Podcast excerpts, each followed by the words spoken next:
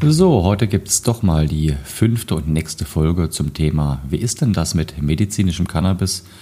Direkt hier bei mir aus dem Büro. Das Wetter ist ein bisschen wolkig, da bleibe ich hier.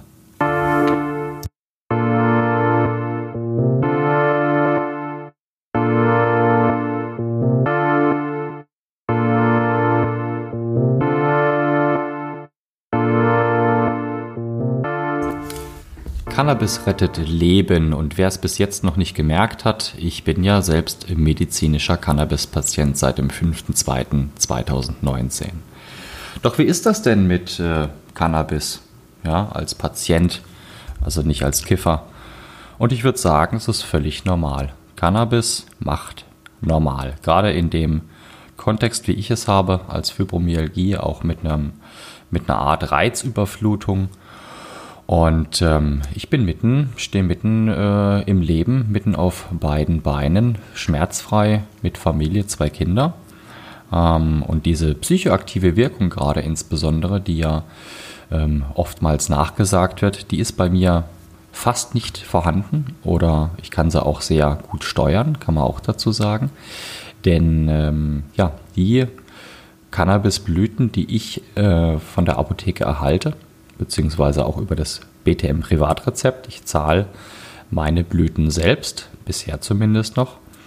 Ähm, die haben einen THC-Gehalt zwischen 6,3 Prozent, das ist das Cannabis Flossbediol, das ist ein granuliertes äh, Cannabis und bis zu 10,7 Prozent THC-Gehalt bei Penelope. Das ist eine Blütensorte, die um die reisen sich die Patienten quasi bundesweit, wenn sie erfahren, dass in einer Apotheke in Deutschland Penelope verfügbar ist.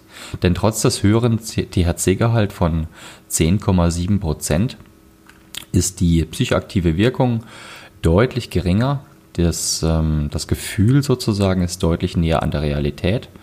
Und äh, beide haben ungefähr einen CBD-Gehalt von 8%. Das ist auch noch sehr wichtig zu wissen, ähm, denn diese Kombination aus THC, was bei mir schmerzlindernd wirkt, und äh, dem CBD-Inhalt äh, ist ganz wichtig, um einen gewissen Ausgleich zu schaffen, auch für die psychoaktive Wirkung. Und zusätzlich sind in diesen Cannabisblüten eine ganze Menge zusätzliche Terpene drin. Also Terpene, das sind äh, zusätzliche Stoffe in diesen Harzen. Man kann das ähnlich vergleichen mit Zigaretten. Dort sind ja auch alle möglichen Zusatzstoffe mit drin. Nur hier kommt es aus einer Naturpflanze und die Kombination mit THC, den verschiedenen THC-Arten, auch den verschiedenen CBD-Arten und Werten äh, sowie diesen Terpenen, die machen dann ähm, diese, ja, wie soll ich sagen, diese Schmerzfreiheit perfekt. Äh, in dem Sinne, dass man ein nahezu normales Leben führen kann im Alltag. Und ähm, es ist natürlich schon so, dass ähm, auch medizinische Cannabis-Patienten oder Kiffer nicht immer nur diese Hochphasen haben oder diese High-Phasen, die übrigens bei mir sehr, sehr, sehr wenig ausgeprägt sind, äh, dadurch, dass ich sehr gut darauf eingestellt bin. Ähm, wir haben ganz normal unsere Hochs und Tiefs. Ja. Die Hochs sind dann manches Mal auch durch die Nebenwirkungen von Cannabis ein bisschen höher. Also man, man ähm, spürt diese Dinge deutlicher. Und auch mit den Tiefs muss man natürlich auch klarkommen. Das ist ähm, auch so eine Thematik, dass ja, man sieht alles eher positiv, beziehungsweise dieses, dieses Gefühl, wenn es eine negative Situation gibt, ähm, da muss man mit umgehen können, ganz klar. Ähm, das führt mich einfach auch mal ganz ganz kurz zu diesem Thema Psychosen. Ja, es ist äh, schon so, dass man ähm, mitbekommen hat, dass Ärzte sagen, Cannabis kann Psychosen auslösen. Das ist meines Erachtens ebenfalls richtig. Man brauchte einen verantwortlichen Umgang damit. Das ist natürlich jedoch wie bei allen anderen Dingen auch wie Alkohol, Zigaretten, Spielsucht und so weiter. Doch das hier ist keine Sucht, das ist wirklich ein Medikament. Ja, nur nochmal dazu gesagt. Ähm, diese Psychose ist ein Teil dessen, was dabei passieren kann, wenn man zum Beispiel Cannabis sehr frühzeitig ähm, und illegal einsetzt und vor allem auch mit einem sehr hohen THC-Gehalt, denn diese psychoaktive Wirkung, die wird in den letzten Jahrzehnten deutlich verstärkt durch den deutlich höheren THC-Gehalt. Wie gesagt, bei mir sind das 6,3 bis 10,7 Prozent. Ich habe hier noch von dem Bediol ein bisschen was, allerdings das Penelope ist, wie gesagt, deutlich besser. Und im Vergleich zu Cannabis-Sorten, die man als gefährliches Bahnhofsgras äh, illegal sich erstehen kann, liegen diese Werte teilweise bei bis zu 30 Prozent THC-Gehalt. Das mal zu einer Unterscheidung. Also ich differenziere da auch sehr stark zwischen dem Light Cannabis, was es in Österreich gibt, mit einem sehr geringen THC-Gehalt von maximal 0,3 Prozent. Das habe ich kürzlich selbst auch ausprobiert, als ich in Wien war für einige Tage. Ähm, es macht dieses typische entspannte Gefühl mit CBD. Allerdings ähm, lohnt es sich nicht äh, für mich zu nehmen, denn die Schmerzen sind weiterhin da für die Schmerzen brauche ich definitiv die Kombination mit THC. Wie ist das denn mit diesem Gefühl? Ich habe das gestern mal beschrieben in, in einer Gruppe, in einem Gespräch.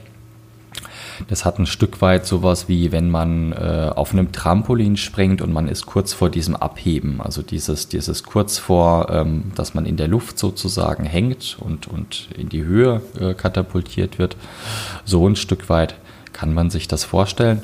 Und vielleicht auch noch eine kleine Nebenwirkung. Ich äh, sehe das auch ein bisschen ironisch. Eine Nebenwirkung bei Bidiol mit dieser psychoaktiven Wirkung ist, alle Frauen sehen schön aus. Also auch die hässlichen. Wobei, es gibt natürlich keine hässlichen Frauen, nur man, man spürt diesen, diesen Unterschied. Ähm, das, ist, das kann für manche Leute angenehm sein. Ich finde es einfach lästig. Ja, das mal, das mal dazu. Wie ist das mit medizinischem Cannabis mal grundsätzlich so im Alltag? Man kommt sehr gut damit zurecht, wenn man gut darauf eingestellt ist. Wenn es sich für die Schmerzerkrankung eignet, die man hat oder die chronische Erkrankung und wenn man auch diese ganze Geschichte äh, verantwortlich einnimmt ähm, in den äh, bestimmten Dosierungen zu den bestimmten Zeiten täglich, ähm, die diesen Vaporisator auch korrekt anwendet, die Sachen richtig befüllt. Ja, die Pharmafirmen sagen natürlich dann, das ist äh, einfacher mit Kapseln. Doch es ist hier in Reinform eine Naturpflanze. Wenn man damit umgehen kann, ist das definitiv auch für mich hier die, die erste Wahl. Das mal dazu zum Thema, wie ist denn das mit medizinischem Cannabis? Es wird natürlich noch einige Folgen mehr geben zu den Vergleichen, ähm, zu dem Thema Cannabis und alles drumherum auch. Ich freue mich, wenn ihr nächstes Mal wieder da mit dabei seid. Abonniert diesen Podcast, erzählt davon in euren Bekannten- und Freundeskreisen, was sich da tut, auf einer ganz authentischen und seriösen Art und Weise. Macht's gut, denn Cannabis rettet Leben. Ciao.